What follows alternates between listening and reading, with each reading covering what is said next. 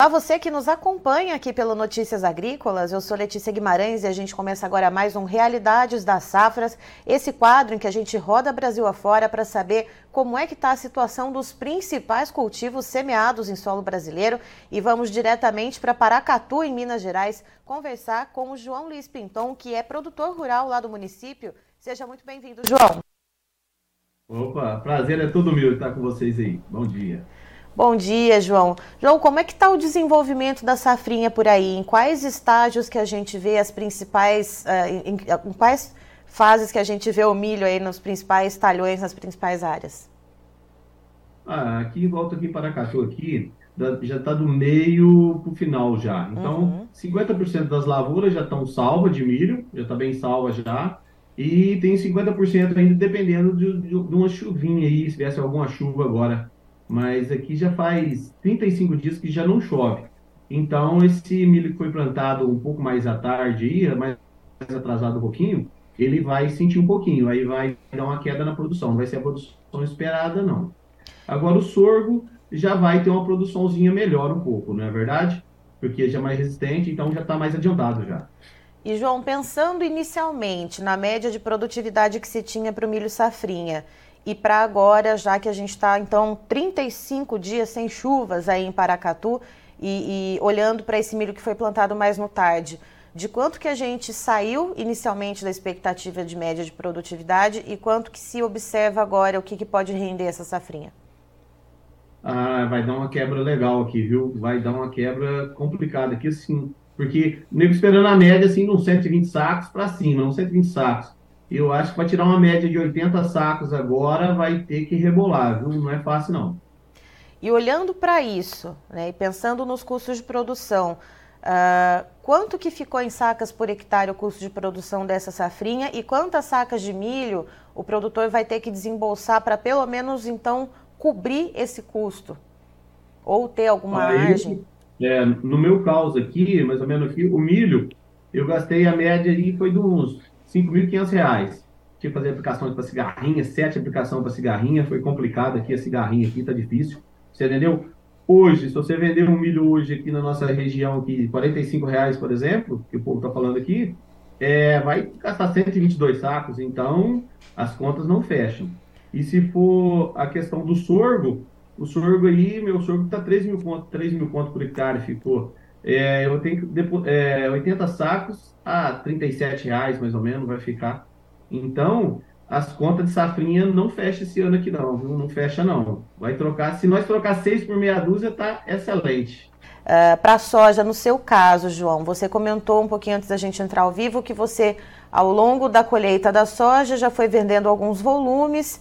É, você conseguiu garantir um preço melhor lá atrás? Conseguiu ter uma margem de lucro? Né, já que a gente tem agora esse preço bem mais abaixo nesse momento, como é que foi para você em relação à soja? Letícia, foi, eu fui vendendo, eu vendi um pouco, logo comecei a colheita, não tinha travado, feito nada futuro, nada, tinha feito nada não, então logo começou a colheita aqui, os preços já estavam 155, já fechei um pouco, e o restante, a hora que caiu para 133, aí eu fechei o resto da minha safra, é, fiz a reunião aqui com a família aqui falou, não, gente, ou fecha ou não fecha, né? Porque senão não fecha a conta. Aí acabamos fechando, ainda fechei uma média de 145 reais ainda a saca. Então consegui fechar meus custos e ter uma lucratividade mínima, sabe? Porque era própria. Agora, se for área arrendada, não fecha a conta também não, viu? Área arrendada aí, muita gente pagando aí um arrendo mais alto aí, aí fica, fica devendo. Ou seja, muitos vizinhos seus aí devem deve estar tá passando por essa situação, uh, porque deve ter aí uma, uma, um percentual do pessoal que arrenda a terra. Isso, com certeza, com certeza. Não fecha a conta, não fecha a conta. Muita gente, hora que começou a queda da soja, esperou, achou que não ia nessa, nesse patamar aí, aí muita gente não fechou. Tem muita gente para fechar a soja ainda, vender soja ainda. Então tá passando uma apurinha aí, sabe? Não fecha a conta não, vai ficar devendo. Principalmente terra arrendada, né? Terra arrendada, você pagar a renda aí de. Tem nego pagando 14 sacos ainda, 15 sacos aí, aí, aí que não fecha a conta mesmo, porque os insumos nossos nós compramos muito caro lá atrás, né? O semente, soja, o adubo, então foi o vilão do negócio, entendeu? Então ficou caro para nós. Então, e agora o que? A gente plantou para vender acima de 160, né? e agora vender a 117, inviável, né?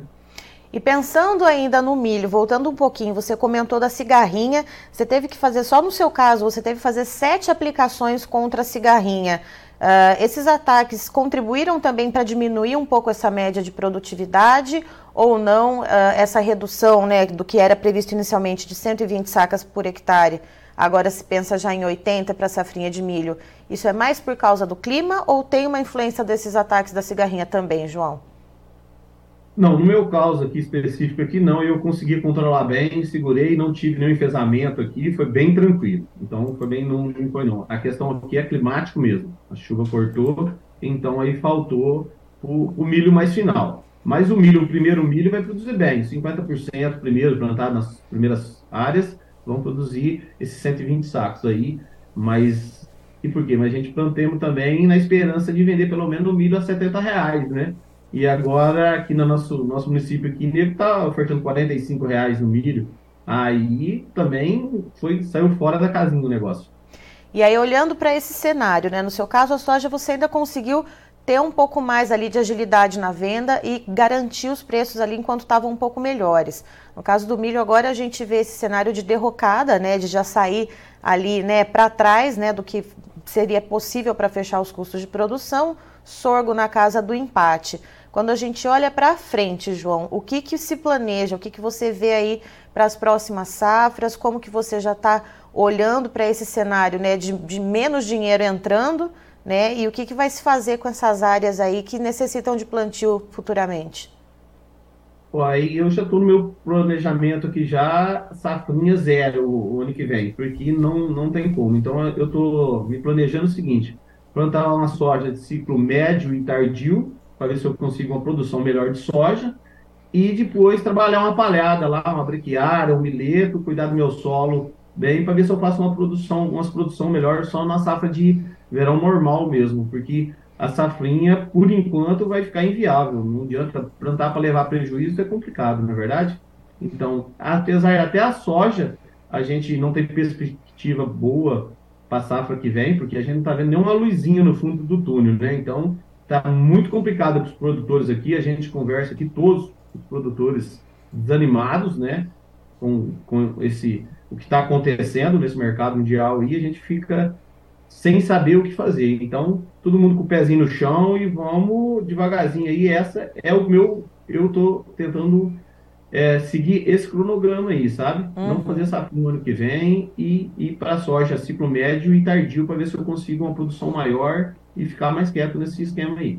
E com o pessoal que você conversa aí da vizinhança, outros produtores de Paracatu, existe também essa mesma programação, ou pelo menos uh, se pensar né, em optar por outra cultura, ou fazer a soja, como você disse, depois fazer uma cobertura verde, ou não? Ainda tem uma parcela de produtores que vão apostar na safrinha, mesmo com esse cenário? Oh, bem pouco, viu? Só alguns pivôs, pode fazer alguma coisa assim, que aí tem uma mas área de sequeiro aqui, eu te falo que vai ser muito pouca gente aqui plantar safrinha, viu? Tá todo mundo desanimado. E plantar para perder ninguém quer, não é verdade? A gente pelo menos empatar. Então, como não tem nenhuma luzinha, vamos aguardar aí é, até mais no final do ano para a gente ver como é que vai se muda esse cenário ou não. Se não, safrinha aqui é safrinha zero, viu? Certo. Queria, antes de encerrar, mandar bom dia. Tem gente nos assistindo aqui, mandando bom dia pra gente, João. A Vanessa Fernandes e o Alberto Tesmer. Bom dia para vocês. Obrigada pela gentileza aí de ajudar a começar o nosso dia mais animado. E, João, é, queria agradecer a sua presença aqui com a gente. Você é sempre muito bem-vindo e seguimos acompanhando como é que vai ficar a situação aí da safrinha em Paracatu. Ah, Letícia, eu que agradeço vocês aí para a gente poder falar um pouquinho como é que está a realidade da gente aí, o pessoal ver como é que está. Não está fácil não, não é verdade? Então, desejar aí o pessoal aí, gente, vamos ficar firme aí, porque a coisa não é fácil não. Não tem nenhuma luzinha no fundo do túnel, mas nós é produtor, nós é brasileiro, não desiste nunca não, não é verdade? Exatamente. Então, vamos, vamos com fé que aconteça alguma coisa nesses mercados aí, faça alguma mudança para a gente ver uma luzinha no fundo do túnel para a gente continuar seguindo na, no que a gente sabe fazer, que é plantar e produzir, né? Tá, então estivemos com João Luiz Pinton, que é produtor rural de Paracatu, em Minas Gerais, nos trazendo as informações de como que está a safrinha de milho por lá. De acordo com ele, cerca da metade do milho já está aí no finalzinho do desenvolvimento, praticamente pronto, e a outra metade ainda falta em fazer o processo de enchimento dos grãos, mas para isso precisa chover. E o João conta que há cerca de 35 dias não chove lá em Paracatu, ou seja, essa falta de precipitações já derrubou a expectativa de média de produtividade da safrinha de milho por lá. Ele conta que inicialmente se esperava uma colheita média de 120 sacas por hectare, mas agora a média já caiu para cerca de 80 sacas por hectare. E quando se faz o cálculo do custo de produção para a implantação dessa safrinha por hectare, no caso do milho, por exemplo, foi cerca de R$ 5.500 gastos por hectare para implantar essa safrinha de milho. Ou seja, com os preços atuais de venda, seria necessário desembolsar cerca de 122 sacas por hectare. Ou a gente trocando em miúdos, né, se espera colher uma média de 80 sacas por hectare, mas para custear essa safrinha seria necessário 122 sacas por hectare, a conta não fecha. No caso do sorgo, segundo o João Luiz, é, esse caso vai empatar um pouquinho, porque o custo de produção do sorgo ele é um pouco menor. E para a soja, no que ele contou para a gente, uh, lá atrás, quando foi colhendo, portanto, a oleaginosa, ele já foi vendendo, garantindo os preços que tinha lá atrás, em torno de 140, 140 e poucos reais. Agora ali para a região de Paracatu, que já está em 117 o preço da soja. E aí ele conta né, que os outros produtores, alguns colegas dele ali do município, que não garantiram essas vendas anteriormente, agora então estão sofrendo com esse prejuízo, porque, claro, a implantação para a safra de soja também foi bastante cara. E somando tudo isso, né, toda essa questão de custo de produção versus preços de venda, o João Luiz ele explica que para o ano que vem a safrinha para ele de milho vai ser zero. Ele vai apostar uh, numa soja então de ciclo médio tardio, né, vai estender um pouquinho então para ver se consegue ter uma melhor rentabilidade com a soja e após a colheita vai apostar numa cobertura verde para poder então fazer essa manutenção do solo, mas não deve apostar na safrinha de milho, que deve ser também a opção de vários produtores lá de Paracatu. Eu encerro por aqui, já já tem mais informações para você. Fique ligado.